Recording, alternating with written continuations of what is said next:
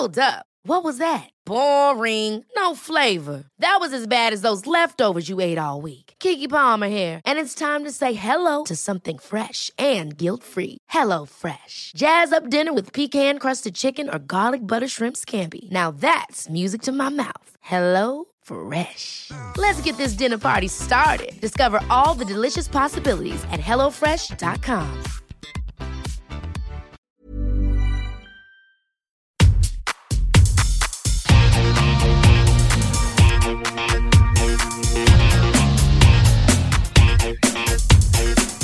Hola, soy Cristina Mitre, periodista y autora del blog de Beauty Mail.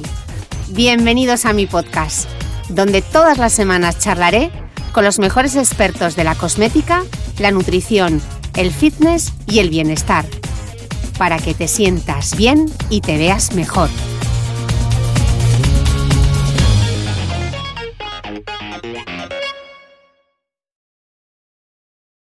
En estos días volveríamos a escuchar esto. Así suena la pista central de Wimbledon en una final.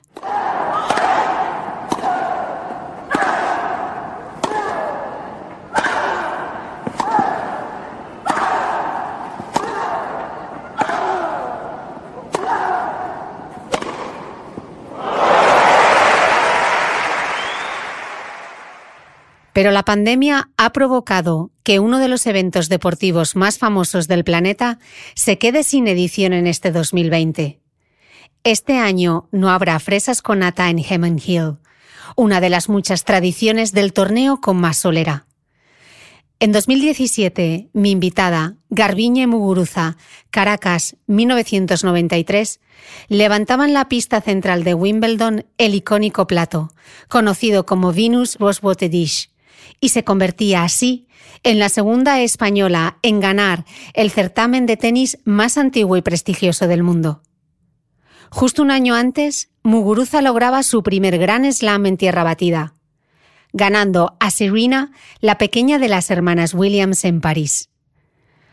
Hoy, la decimosexta mejor jugadora del mundo se prepara para la vuelta a la pista y tiene muchas ganas de volver a ganar. Garbiñe, bienvenida al podcast. Gracias. Oye, quizá la pregunta, la primera pregunta con la que voy a arrancar, quizás sea la pregunta más difícil de contestar del todo el podcast, porque es algo como, ¿cómo estás? Pues, irónicamente, bien, porque con todo lo que está pasando, aunque para la mayoría de las personas está siendo muy duro, para mí es algo muy diferente, entonces estoy aprovechando el hecho de estar en casa, el hecho de estar tranquila, ¿no? de tener una cierta sensación de estabilidad, que es lo que menos tengo ¿no? con mi estilo de vida de, deportista y viajando de allí para acá. Entonces, eh, pues estoy disfrutando de unos días de descanso. Mm. Eh, dejaste de jugar en febrero. Yo creo que el último que hiciste fue, bueno, pasaste por aquí por Dubai, donde yo vivo. De aquí te fuiste a Doha y eso fue la última competición, ¿no? Sí, mi última competición fue Doha y después, pues bueno, hubo el colapso un poco universal y pues se paró el circuito. Ya, ¿Y, cómo ha sido este impasse? Porque claro, vosotros los deportistas al final os movéis por objetivos, ¿no? Teniendo en mente que tenías Roland Garros, que tenías Wimbledon, de repente parar así. Uh. Ha sido un shock, ha sido un shock muy fuerte, ¿no? De un día para otro, nada planeado del frenesí a, pues a estar en casa, ¿no? Eh, totalmente en silencio. Ya te digo, ha sido totalmente inesperado, pero estoy mirando de la forma positiva. Eh, nunca había tenido tanto tiempo de descanso, de hecho, hacía, yo creo que conté el otro día como ocho años que no estaba más de un mes en el mismo sitio. Y ahora ya llevo como tres meses, o sea, recuerdo tal. Ya, lo que pasa que como no son vacaciones de verdad, sino que estás con la cosa de, bueno, volverán las competiciones y si vuelven, ¿cuándo serán? Porque claro, Roland Garros se cancela por la pandemia, eh, al parecer va a pasar para septiembre eh, y además será, lo hará con cambios y además qué raro, ¿no? Un julio, un mes de julio sin Wimbledon eh, en el horizonte, ¿no? Para ti, que es una competición tan importante. Exacto, es rarísimo porque además junio y julio y todos estos meses son como muy buenos deportivamente, eh, la época del verano, ¿no? la época de Europa, de esos torneos que tú dices de Roland Garros y Wimbledon. Em, entonces estamos un poco a la espera ¿no? de, de, saber cómo se va a desarrollar, si se va a jugar, si no. Eh, y ha sido difícil porque además venía jugando muy bien este año, acababa de hacer una final en Australia y venía pues eh, con buenas sensaciones, ¿no? Y ha sido como que lástima que justo tenga que parar ahora, pero así te doy un, descanso al cuerpo también, que seguro que lo agradece. Ya, ¿y has, has parado completamente de, de, entrenar? Yo te veo que ahora has retomado otra vez los entrenamientos, pero no sé si los deportistas realmente os permitís ese descanso de, hemos estado casi pues desde febrero. Pues eh, aquí, viviendo en Suiza, la fortuna es que no ha habido un confinamiento total, no ha habido como, eh, en plan, no, podemos salir de casa, ¿no? Sí que hemos podido salir, sí que hemos podido pues, hacer ejercicio fuera y eso me ha permitido de alguna manera seguir con mis rutinas. Está claro que no al mismo nivel, porque, bueno, no se puede y además al no haber competiciones, pues es como que no es necesario, pero sí que he podido mantenerme en forma y eso, y eso me ha ayudado también a afrontar estos, este, duro, este duro tiempo, ¿no? Al, sentirme deportista y no estar siempre pues sin poder salir de casa. Mm, y la incertidumbre, Garbiñe, porque decías justo, ¿no?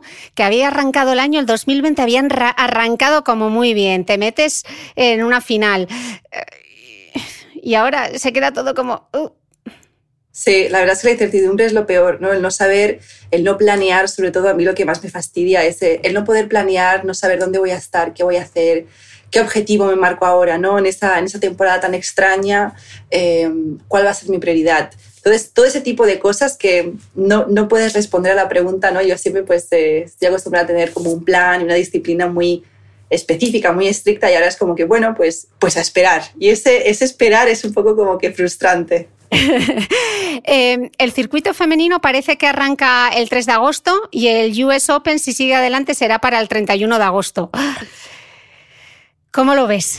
Sí, pues eh, contenta de que al menos se pueda jugar. Vamos a ver un poco qué tal, qué tal va a estar la organización y las condiciones, porque creo que van a ser un, un reto, porque creo que va a haber muchos cambios y bueno, está viendo pues opiniones mixtas eh, sobre ese asunto. Así que, bueno, estoy un poquito esperando a ver más detalles y cómo se va a gestionar y eso, pero, pero va a ser extraño, sobre todo si no hay público, va a ser como una sensación, ¿no? De salir a un estadio inmenso, que normalmente está lleno de gente, lleno de público, que te hace sentir nerviosa y te da esas mariposas en el estómago, pues va a ser, no sé, no, no, no sé qué esperar, la verdad. Ayer estaba viendo justo una retransmisión de un partido de fútbol y para la retransmisión ponían ruido de la grada. Entonces era rarísimo porque veías las gradas, las habían cubierto con una especie de lona, eh, oías el ruido de la afición, pero no había afición. Entonces la sensación desde fuera era un poco inquietante. O sea que me imagino que en una pista, en esas pistas tan enormes, sonará la bola y sonará todo. La verdad es que sí, además eh, como en el tenis solo somos dos, yo y el que está delante, esto como todavía más solitario, ¿no? Va a ser como una sensación extraña, como una especie de entrenamiento de alguna manera, ¿no? No haber público. La verdad es que a mí lo que más me gusta de esas pistas y de esa competición tan importante es, es el público, que es parte del, pues, del show, parte del, pues, del evento. Y además tú siempre lo dices, bueno, el público siempre es muy generoso contigo y además a ti te gusta como esa adrenalina de salir a la pista, o sea, a ti te gusta ponerte en tensión. ¿Tú eres de las que ejecutas mejor bajo tensión? Pues quiero creer que sí, ¿eh? a veces te pasa una pasada, desde luego, pero esa sensación de, de, presión, de, ser una privilegiada de jugar en esas, en esas pistas centrales, eh, no sé, el público hace que esté más a tope, yo creo. Sí. Mm. Eh, veo tu calendario y mm, veo Charleston, Palermo, Washington, Cincinnati, Alemania, Estambul, Roma. madre mía, Garbiñe, el tenis a, tu nivel es un continuo mm, ir y venir y esto es desde hace ya muchos años. Tienes 26, pero llevas jugando al tenis desde que tenías 3. Eh, ¿No se te hace duro? La verdad es que hay momentos en los que sí que te apetece parar un poquito y descansar, ¿no? Cuando llevas, por ejemplo, muchos viajes seguidos, pero tengo una mentalidad de que esta vida tan movida y de deportista es corta al final. La vida de un deportista es corta, ¿no? Porque son tus mejores años físicos y luego llega un momento en el que pues, pues ya te sientes como que me ha llegado la hora. Mm. Y entonces eh, quiero aprovechar al máximo. Sé que hay momentos duros, pero como sé que no va a durar para siempre, siempre tengo esa mentalidad ¿no? de aprovechar ahora que viajo y que estoy en tantos sitios y, y jugando a tenis, ¿no? que además es divertido. Mm. Tengo una cosa que enseñarte y a ver si tú recuerdas de qué es esto. Te voy a impresionar. ¿Estás preparada? A ver, a ver qué. ¿Te suena? Oh, es, sí, es la falda, una, el Stella McCartney. De, además me acuerdo perfectamente qué falda es, del 2015. Porque esa falda la llevé. A esto? Cuéntanos exacto, esta esa falda, esa falda eh, con esa falda jugué en la final de eh, Wimbledon en el 2015. Mm. Eh, porque además es blanca, es lógicamente de Wimbledon, ¿no? que es el, es el único torneo en el que tenemos que ir de blanco impoluto. Y fue una final que perdí, pero que fue como, como romper por fin, ¿no? Hacer una final de Grand Slam y encima enfrentarte a, pues, a Serena. Fue mm. todo, toda una sensación. Oye, Garbiñe, y en esa, en esa final, eh, hace una predicción y dice: Te llevarás este trofeo muy pronto. Pues lo escuché y la verdad es que no le hice mucho caso, ¿no? Porque en ese momento uno estaba, estaba un poco triste, ¿no? Al haber perdido una final, ¿no? Y que te digan eso, pues dices, bueno, bueno, ya veremos, ya veremos. Y pues afortunadamente, pues sí, dos años después juego contra su hermana, nada menos. Sí, eh, pero espera, te quiero poner primero una cosa. Oh, ya lo veo ya. Esta es la final de Roland Garros en el 2016 me enfrento otra vez a Serena y esta vez me acabo llevando el título. Sí, además con un, fue un punto, el punto final fue un poco extraño, pero fue pues, un super punto. Y pues me tiró al, al, suelo, ¿no? Con la celebración tan impresionante. Living now in Barcelona has become a Grand Slam champion. Eh, ¿Qué recuerdas de ese día? Pues recuerdo estar más preparada, recuerdo estar preparada para jugar la final, no como la última vez, ¿no? que me pilló un poco de primeriza. La primera final uno nunca sabe cómo va a reaccionar. Y en ese partido estaba más preparada, además era un torneo en el que era más cercano a mí, ¿no? Roland Garros es un torneo muy tradicional para los españoles. Eh, bueno, me sentía pues con más eh, oportunidades para llevarme esta vez la victoria y además otra vez contra, una, contra la mejor rival, la verdad, que se puede tener en una final. Mm. Y cuando una gana Serena Williams, que eh, alguien a quien tú admiras, alguien que te inspiraba de pequeña, y además en ese punto que parece como tontorrón, ¿no? Como que se le lanza, se queda parada, tú no te lo crees. Eh, ¿Qué te viene a la mente en ese momento? Pues eh, para empezar estaba, estaba, pensando si había ganado el punto o no. Y, y si ganaba el punto, era, a, ver si era el, punto final. Estaba como confundida, en plan, ¿lo he hecho? ¿Lo he hecho? Sí, no, no, sí, sí, no. Y entonces cuando me di cuenta, ¿no? Que todo el público, sobre todo mi entrenador y mi, y mi, mi equipo se pone de pie y digo, uy, he ganado. he ganado de verdad. Así que fue toda una sensación, ¿no? Te tiras al suelo de la alegría, ¿no? Porque es como, joder, es un sueño hecho realidad. Yeah. Oye, ¿impone mucho tener al otro lado a alguien como Serena Williams? Con todo lo que supone en el tenis, su figura. Eh, yo creo que al principio sí, ¿no? Sobre todo cuando son las primeras veces que te enfrentas a alguien, pues eh, tan leyenda del tenis y luego poco a poco pues te vas acostumbrando y vas empezando a ver que es una rival más, quizás una de las mejores rivales, pero no deja de ser otra jugadora más a la que tienes que estar pues a, tope y jugar bien si quieres ganarle. Mm. Y luego es un tenis súper físico, ¿no? Porque parece que las dos estáis buscando ahí reventar la bola, eh, ¿no?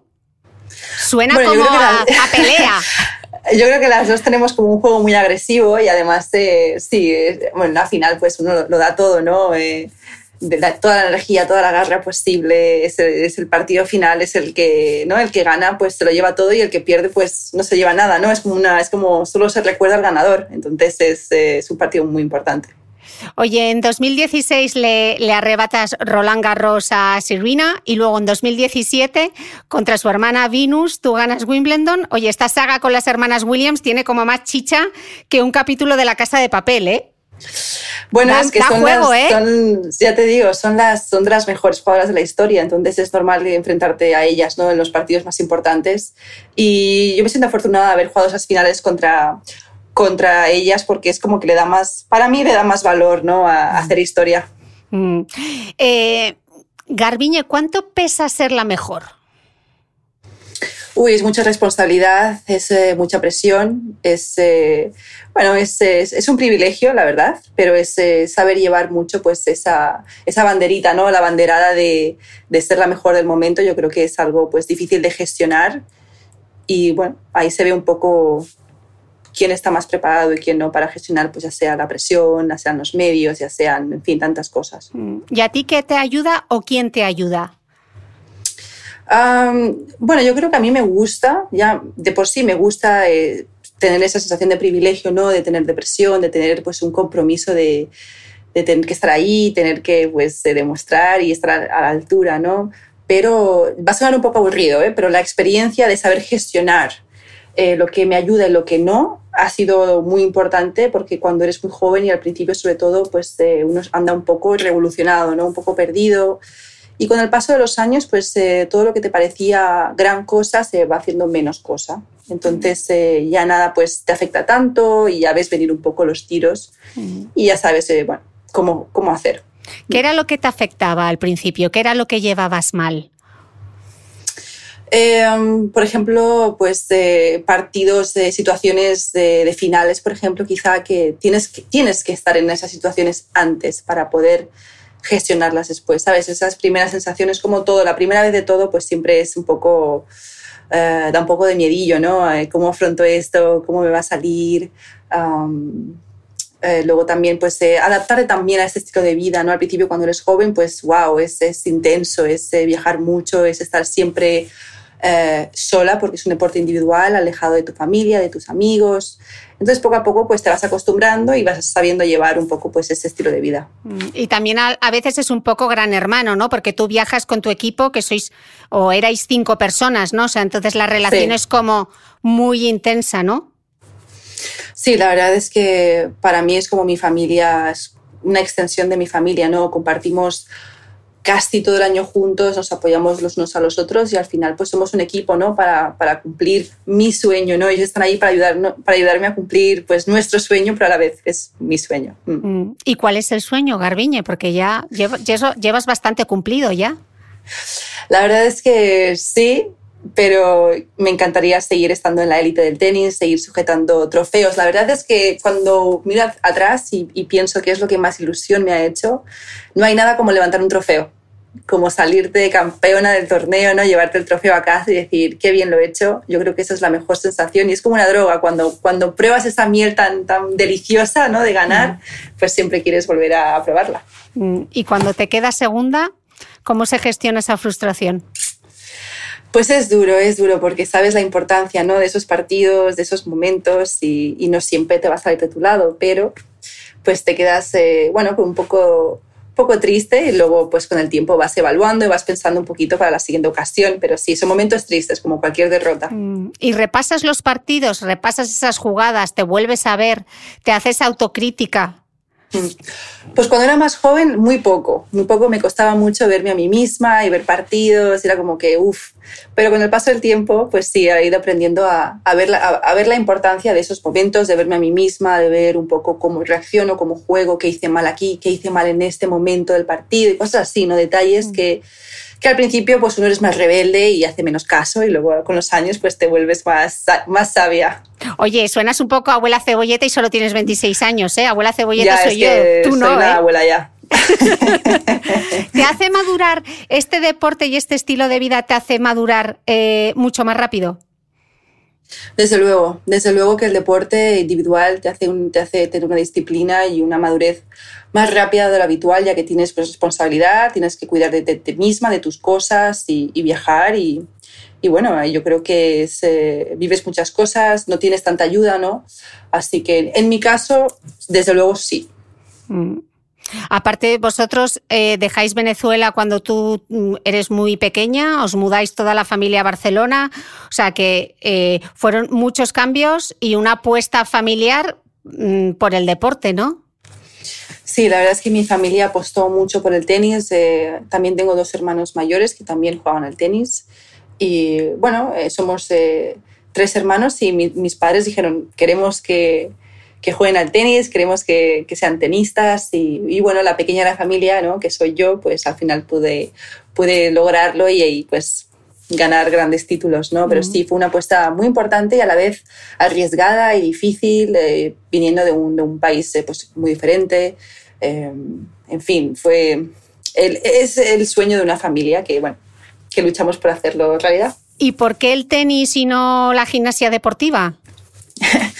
Pues esa pregunta tendré que preguntarse a mis padres, ¿por qué el tenis? Yo creo que les dio por ahí, eh, siempre les, ha gustado el tenis, aunque nunca han jugado.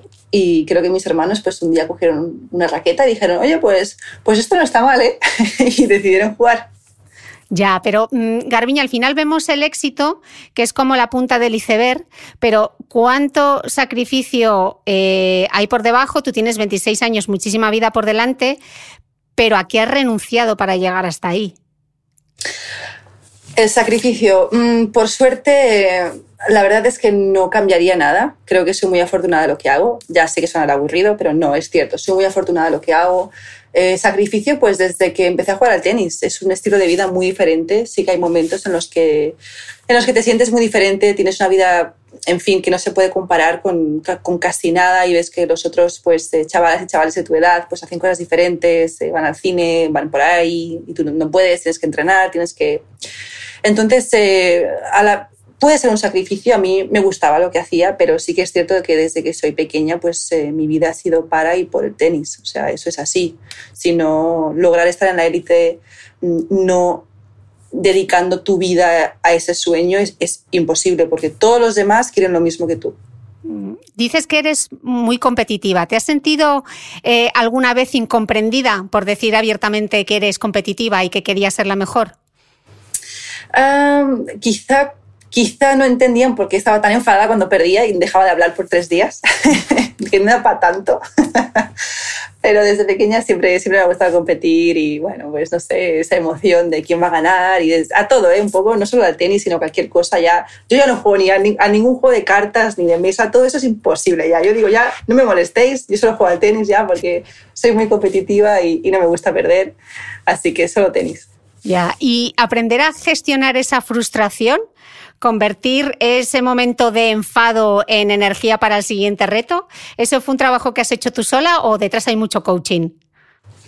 No, hay mucha ayuda, desde luego. Yo tampoco nací sabiendo, ¿no? Eso ha sido pues años de experiencia, también ayuda de, mi equipo, de mucha gente que, que, me ayuda pues a sacar lo positivo de lo negativo, que es difícil, ¿eh? porque al principio uno solo se queda con ese momento, ¿no? Y está enfadado y frustrado y no ves nada más pero hay mucho que sacar de ahí y bueno, pues para la siguiente vez ya sabes lo que no hay que hacer, sobre todo. pero sí, lleva, su tiempo, o sea, eso es mm. así. Y pese a lo mucho que te apasiona, ¿ha habido algún momento que hayas dicho no puedo más? No, no ha habido ningún momento en el que haya, haya pensado en, en, dejar de jugar, un momento así. Sí que ha habido momentos en los que digo, bueno, necesito unos días de descanso, eh, necesito pues eh, desaparecer un poco de la pista, ¿no? darme unos días de, hacer cosas diferentes, así vuelvo más recargada de energía, pero no más de eso. O sea, realmente, como ya he dicho, me gusta, me gusta lo que hago, así que aunque haya momentos duros, siempre intento pues verlo lo bueno. Mm. Eh, Garbiña, he visto muchas entrevistas tuyas y siempre en algún momento de la entrevista aparece la comparación con los logros de Arancha Sánchez Vicario y con Conchita. ¿Te cansa ese momento de, bueno, y, estás por encima de ellas o tienes que conseguir tal? ¿Agota eso o no? Si te, digo la verdad, no hago nada de atención a, a eso porque, porque para empezar somos diferentes jugadoras, no tiene nada que ver, al final ellas son extremadamente buenísimas y tengo la suerte de ahora una de ellas que sea mi entrenadora, ¿no? Es como muy gracioso, pero, pero hasta ahí, la verdad, somos también diferentes generaciones, diferente estilo de juego, todo es diferente. Entonces, mm. eh, por mucho que quieran comparar, cosa que es lógico, no le doy mucha importancia. Even when we're on a budget, we still deserve nice things. Quince is a place to scoop up stunning high-end goods for 50 to 80% less than similar brands. They have buttery soft cashmere sweaters starting at $50, luxurious Italian leather bags, and so much more. Plus, Quince only works with factories that use safe, ethical, and responsible manufacturing. Get the high-end goods you'll love without the high price tag with Quince. Go to quince.com/style for free shipping and 365-day returns.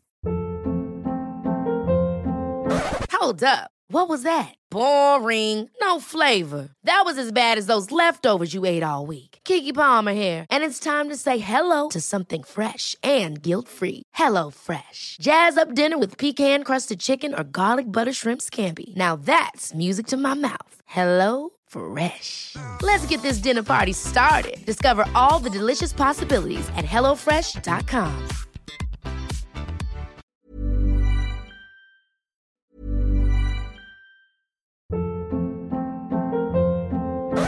Hold up. What was that? Boring. No flavor. That was as bad as those leftovers you ate all week. Kiki Palmer here, and it's time to say hello to something fresh and guilt-free. Hello Fresh. Jazz up dinner with pecan-crusted chicken or garlic butter shrimp scampi. Now that's music to my mouth. Hello Fresh. Let's get this dinner party started. Discover all the delicious possibilities at hellofresh.com.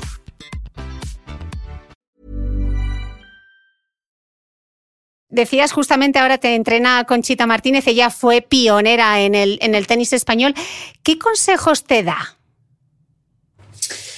¿Qué consejos me da? Bueno, una ventaja muy grande de tener a ella como entrenadora es que ha sido jugadora y eso es difícil de encontrar, ¿no? Gente que ha estado en tu misma situación, gente que te comprende, gente que sientes que no tienes que explicar tanto, ¿no? Que con solo tres palabras o una mirada, esa empatía pues, eh, pues se tiene. Entonces hablamos mucho de sensaciones, ¿no? de sentimientos en pista, de cosas, cosas muy íntimas de jugadores, por ejemplo, cosa que con algunos entrenadores es difícil de conseguir ya que pues, no han sujetado la raqueta en ese momento.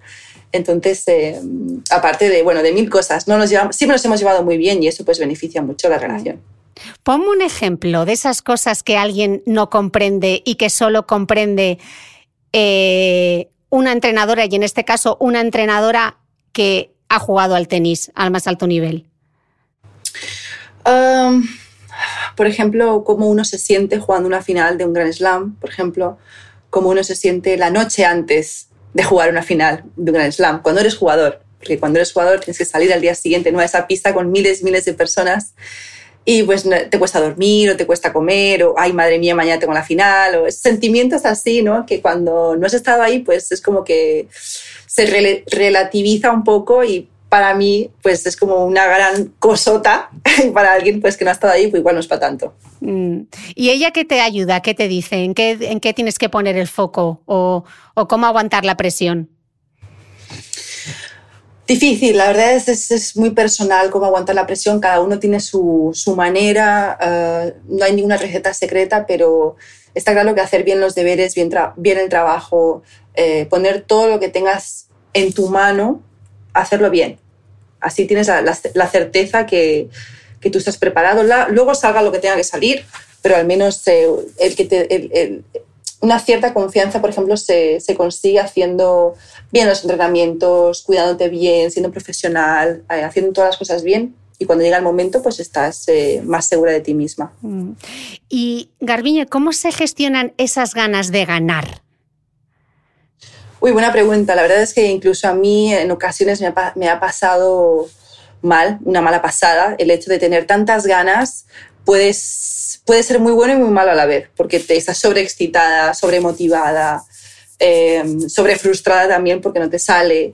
Entonces, em, bueno, hay que saber controlarlo un poquito. Ni nada es tan bueno ni nada tan malo, ¿no? Un poquito estabilidad, estabilidad emocional. Em, y en el tenis, que es un deporte individual, pues eh, estás ahí solito en pista y tienes que lidiar con tus fantasmas, con tus miedos, con tus, todo un poco. Mm, para entrar en escena, que los actores se preparan para entrar, yo te he visto a ti en los pasillos antes de salir a la pista, ahí escuchando tu música, ¿qué escuchas? Porque Phelps se pues, pone Eminem. Eh, no sé qué te pones tú para venirte pues, arriba. La verdad es que depende de tantas cosas, depende de dónde esté, de qué humor tenga. O sea, de repente puedo poner desde, desde reggaetón hasta, ¿qué más? Hasta rock, hasta música así electrónica. Depende un poco de, no sé, de qué esté de moda en ese momento. Pero no hay mm. algo que siempre te funciona. No te encomiendas a alguien porque sabes que te funciona. Ah... La verdad es que la, banda sonora de Rocky siempre funciona. Ah, mm, La verdad es que no, no, va, va rachas, va rachas, la verdad. Pero bueno, música alegre. Aquí hay que estar alegre, nada de música triste, ni, ni lenta, ni nada. O sea, música a tope. Mm, ¿Y tienes algún ritual, alguna manía que te hace como entrar en el papel? No, soy cero maniática, tengo, no me gusta tampoco tener como una, rutina muy, muy marcada, me gusta un poco, um, depende de cómo me sienta, tampoco soy cero supersticiosa, nada de eso. Entonces eh, va, según, va según el momento. Mm, te he escuchado decir que cuando uno está en lo más alto, al final se trata de, de, pulir pequeños detalles, ¿no? Y decías que en 2017 te habías puesto como objetivo trabajar la fuerza y la agilidad. ¿Lo has conseguido? Pues mira, es algo que siempre trabajo, ¿eh? ya sea en el 2017, 18, 19, 20 y los próximos años también. Soy una chica alta, entonces es importante. Un 82, pues, estar, ¿no? Un 82, exacto. Entonces tengo que estar ágil, porque si no estoy un poco, eh, estoy en desventaja, ¿no? Con jugadoras un poquito de menor estatura. Pero sí, la fuerza y la agilidad es algo que en el tenis pues es clave y siempre trabajo, siempre. Yo creo que voy mejorando. En este podcast hacemos mucha apología del trabajo de fuerza, así que es un gusto escucharte hablar del trabajo de fuerza. Y a mí me gustaría saber cómo entrena un atleta de élite. O sea, me gustaría saber cómo es tu entrenamiento. Mm. Pues hay ciertos momentos del año en lo que es muy fuerte, por ejemplo el mes de diciembre es un mes eh, puro de trabajo, le llamamos la es nuestra pretemporada, entonces ahí hacemos un trabajo, por ejemplo, de, de, carga de fuerza muy grande, ya que durante el año cuesta más tener un periodo tan largo para hacer pues, eh, pesas y trabajos de fuerza pesada ya que a jugar a tenis luego, que es un deporte pues, de agilidad y de velocidad, pues no es incómodo. Si haces un trabajo de mucha, mucha pesa y mucho tal, luego vas a la pista y te sientes un poquito elefante. Entonces, en ese mes es, pues, trabajamos mucho eso, por ejemplo. Y de todo un poco, la verdad, entre la agilidad y la fuerza, es ese balance ¿no? que hay que encontrar de, estas, de sentirte pues, eh, bien físicamente y a la vez sentirte un poco, pues, un poco gacela, ¿no? Para poder estar ágil en la pista. Mm, ¿Y esa agilidad cómo se hace? ¿Trabajo de pies, escalera? Eh, ¿Cómo lo trabajáis? ¿Propiocepción? Mm. Pues mira, escalera plana, ¿no? De agilidad, de muchas con pelotas. Eh, trabajar, por ejemplo, ejercicios con conos, hacer pues circuitillos así de sprints, también, por ejemplo, a la vez cardio.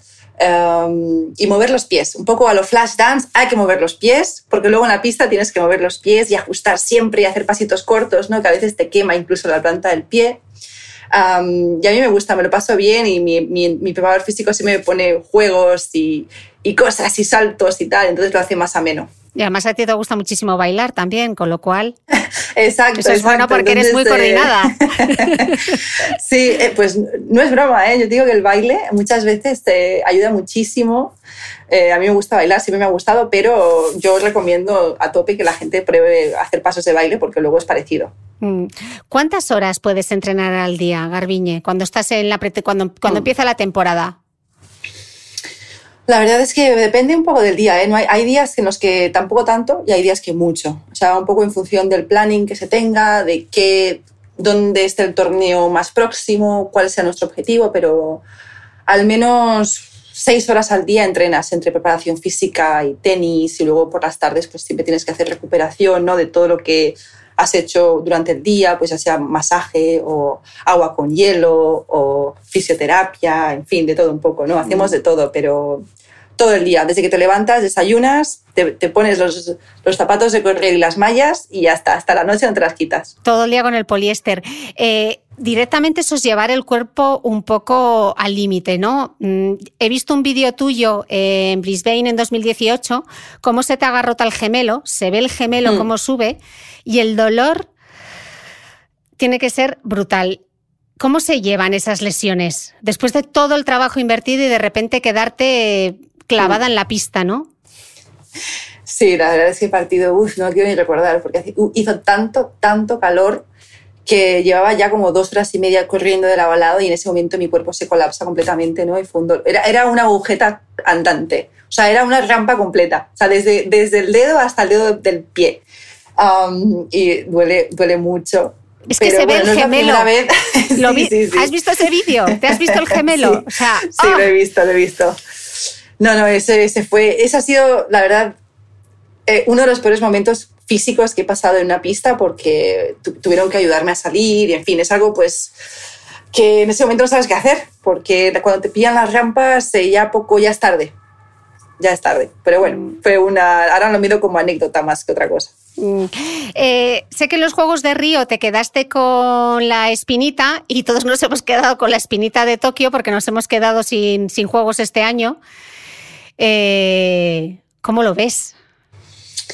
Pues yo la primera experiencia que tuve, que fue en Río de los Juegos Olímpicos, eh, me gustó mucho porque es muy diferente. Nosotros siempre estamos acostumbrados pues, a estar eh, más solos, ¿no? con el equipo, un deporte individual, pero en las Olimpiadas me di cuenta de, que habíamos un equipo, ¿no? es un país, somos todos deportistas conviviendo juntos y, y fue una super experiencia ver a, pues, a otros deportistas. Me acuerdo estar en el comedor y estar así como viendo a todo el mundo ¿no? y diciendo, ah, este es muy alto, este, este, este chico será de baloncesto, ah, esta chica tiene que ser tal, ¿no? Porque hay tantos deportes y tantos estilos de cuerpo y de, y de, sé, de, de actitud y de de todo, de todo, de todo, que me encantó, me encantó la experiencia y eh, habrá que esperar un poco más para Tokio, pero desde luego va a suceder. Si no es este, el siguiente. Oye, ¿le pediste algún autógrafo a alguien? ¿Te hiciste en plan groupie?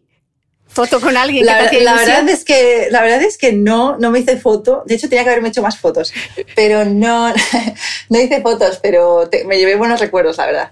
Mm. Hablando de los juegos, en, 2016 se publicó un informe de Cambridge University Press en el que se habían analizado, Garbiña, millones de palabras del lenguaje asociado con los deportes olímpicos. ¿no? Eh, en este estudio comprobaron que en el caso de las mujeres el lenguaje se centraba desproporcionadamente en su apariencia, en su ropa y en su vida personal, poniendo un mayor énfasis en su estética y no tanto en su rendimiento. Eh, ¿Sientes que a las deportistas la prensa os trata de manera diferente?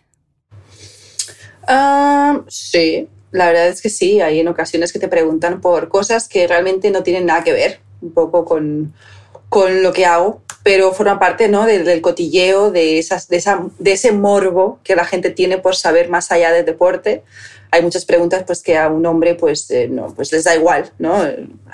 ¿Qué más da si, si, si, tiene novio, si no, si ha ido aquí, si ha ido allá, si qué ha hecho esta noche, qué no, ¿no? Entonces en, las chicas pues, pues hay esa curiosidad, ¿no? De saber más allá. Pero yo, bueno, tampoco, yo creo que antes era más, yo creo que ahora poco a poco uh, va disminuyendo, aunque a veces se ve en alguna entrevista o algo que dices, wow, esto aquí no tocaba, pero yo creo que va disminuyendo un poco ya. Mm. ¿Alguna vez has pensado, eh, si yo fuese Rafa Nadal, esta pregunta no me la hacías? Um, Mm, alguna vez, alguna vez, pero tampoco, tampoco me fijo mucho. ¿eh? Yo soy bastante abierta, no, no me molesta mucho. Hay cosas que, bueno, pues sí, pero bueno, tampoco recuerdo un momento así para mencionar, la verdad. Sí. ¿Y en esos momentos pasa palabra o, o contestas? depende, depende de lo que sea, ¿no? Alguna vez pones así como una cara rara, en plan, esto, esta pregunta, entonces ya el, el periodista ya dice, uy, uy, me he equivocado. No, pero solo contestar amablemente y ya está. Al final ellos hacen su trabajo y ya se dan cuenta de si es una, es una pregunta acertada o no. Mm. Eh, me contaba Maya Valdemoro, eh, quien es quizá la mejor jugadora española de baloncesto de todos los tiempos, que pese a haber ganado casi todo en el deporte, ella necesitaba seguir trabajando, ¿no? Parece que en el tenis eh, es uno de los deportes más igualitarios, sobre todo en los términos de las cuantías de los premios, al menos en Gran Slam, pero ¿cuánta desigualdad hay en el camino, Garbiñe? ¿Es algo que a ti te preocupa? Es que es difícil decirlo desde mi posición, porque yo soy una afortunada de estar en uno de los deportes más que, esté más, que está más igual. Eh, sobre todo un deporte muy popular, ya que pues hay mucha exposición, hay mucha prensa, hay muchas horas de televisión. Entonces, eh, yo no me puedo quejar. Veo otros deportes en los que es todo lo contrario. Hay mucha desigualdad, hay muy pocas oportunidades, muy poca exposición y para esos casos sí que sí que me da mucha tristeza y sí que quiero que se mejore, pero yo estoy en una situación privilegiada. entonces, bueno, es, una fortuna, pero desde luego que no hay otros deportes que tienen que mejorar muchísimo. Mm.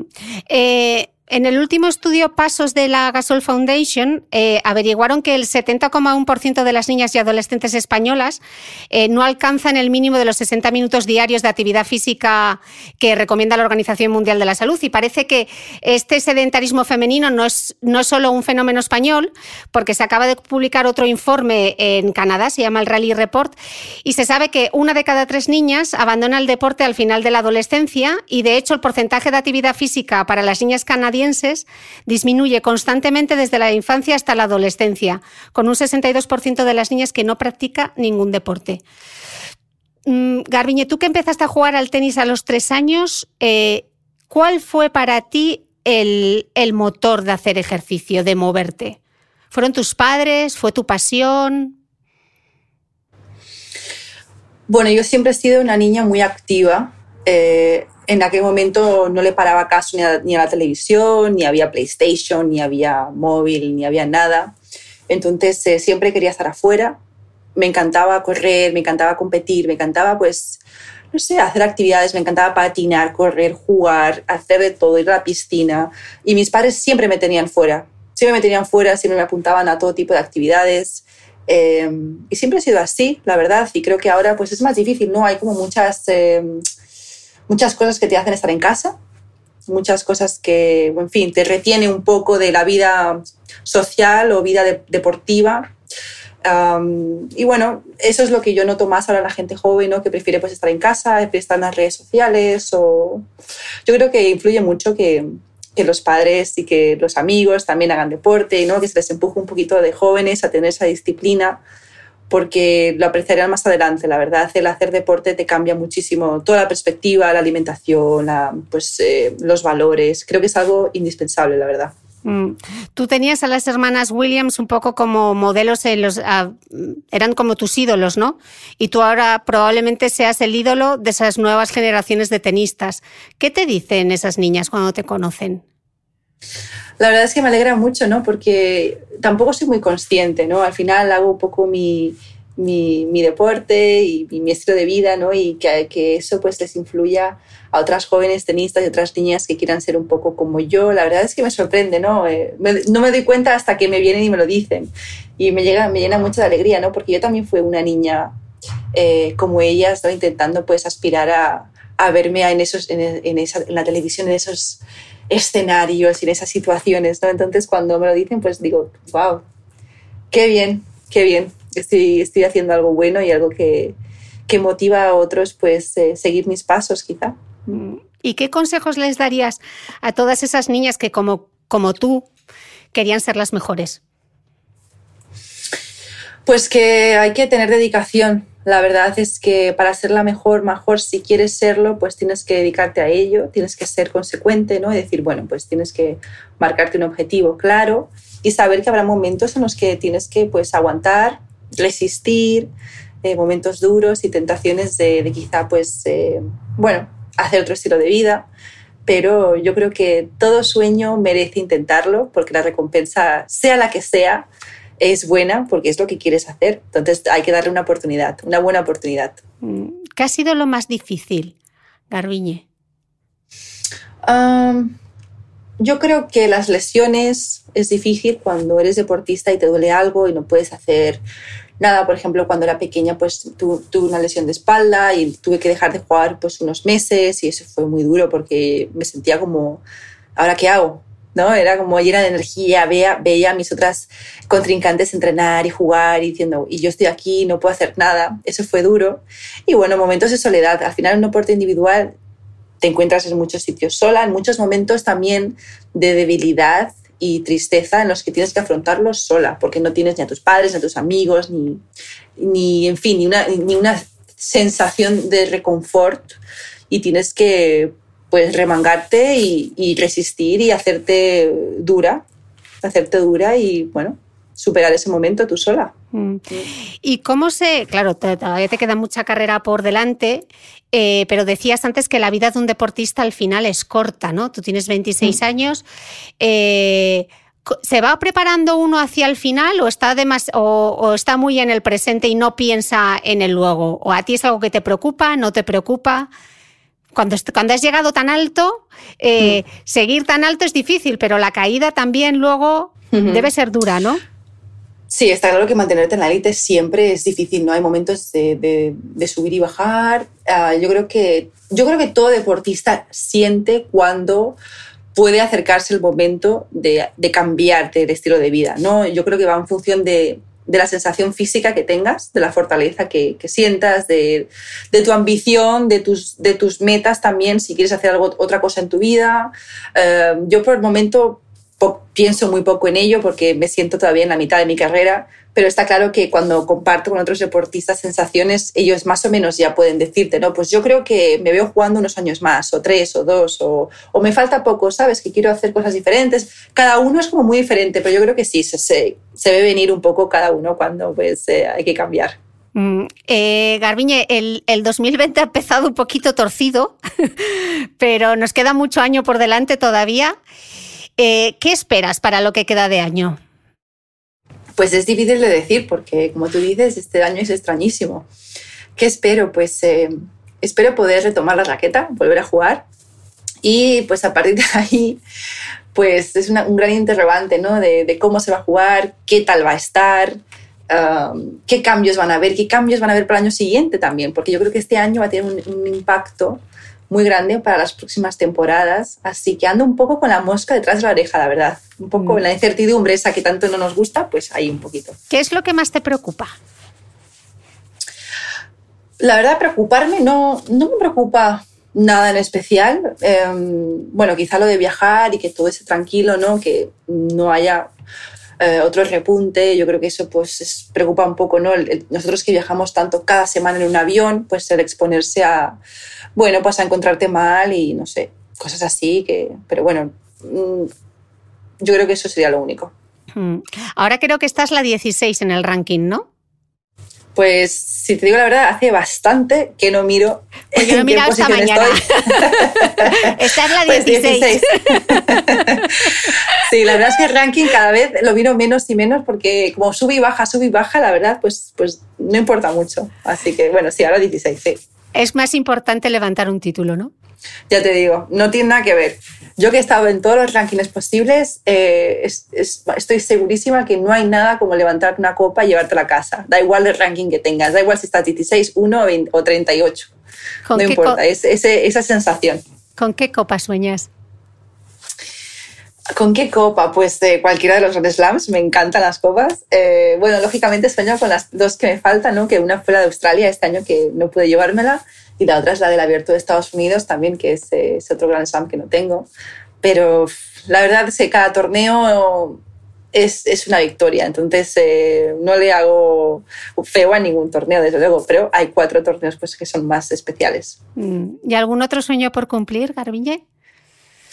Ah, otro sueño por cumplir. Pues eh, de momento estoy muy metida en tenis, la verdad. Estoy eh, de, lleno en eso, de lleno cumpliendo mis sueños tenísticos, que como he dicho antes, pues es, corto. Y bueno, el, ir disfrutando cada año con más experiencia un poco de lo que hago, porque cada año que pasa eh, me noto más relajada, disfruto más de los momentos, soy más consciente. y eso pues antes era un poco no, no me pasaba tanto. Entonces ahora aprecio mucho más y, disfruto. Entonces mm. eh, ahí voy. Y me imagino que después de este confinamiento mucho más, ¿no? Nos va a hacer a todos apreciar primero lo mm. vulnerables que somos y segundo a que todo cambia en un instante, ¿no? Exacto, y lo, vulnerables que somos, ¿no? Cuando pasa algo de esta manera que nos, que nos cambia todo y eso que, que vamos a poder volver, vamos a poder volver, que ya es mucho Así que yo creo que todo el mundo va, solo el salir de casa ya, el estar afuera, ver a tus amigos, ya eso, lo que antes parecía algo normal, lo jamás pensado ahora, pues es una alegría, ¿no? Estos pequeños detalles, la verdad. Como siempre se dice, uno no valora lo que tiene hasta que lo pierde. Ay, esa frase de mi madre siempre me la dice. Bueno, pues a ver, le vamos a pedir todos al 2020 poder verte levantar de nuevo una copa, nos haría a todos seguro que muy, muy felices. Garbiñe. Ojalá que sí, ojalá que sí, para eso se entrena tanto, para levantar las copas, ojalá que sí. Venga, pues a disfrutar del próximo éxito. Muchas gracias, Garbiñe. Gracias a ti, gracias. No olvides que todas las notas de este capítulo están en mi blog de beautymail.es. Además, si no quieres perderte ningún capítulo del podcast de Cristina Mitre, suscríbete a thebeautymail.es y a cualquiera de las aplicaciones en las que puedes escuchar mi podcast, como Spreaker, Apple Podcast, Spotify, Evox y YouTube. Solo tienes que buscar el podcast de Cristina Mitre y darle a suscribir. Y un último favor, si entras en iTunes y me dejas un comentario y además me regalas unas estrellas, ayudas a que este podcast tenga cada vez más visibilidad y pueda seguir creciendo. Te espero el próximo domingo con una nueva entrega del podcast de Cristina Mitre.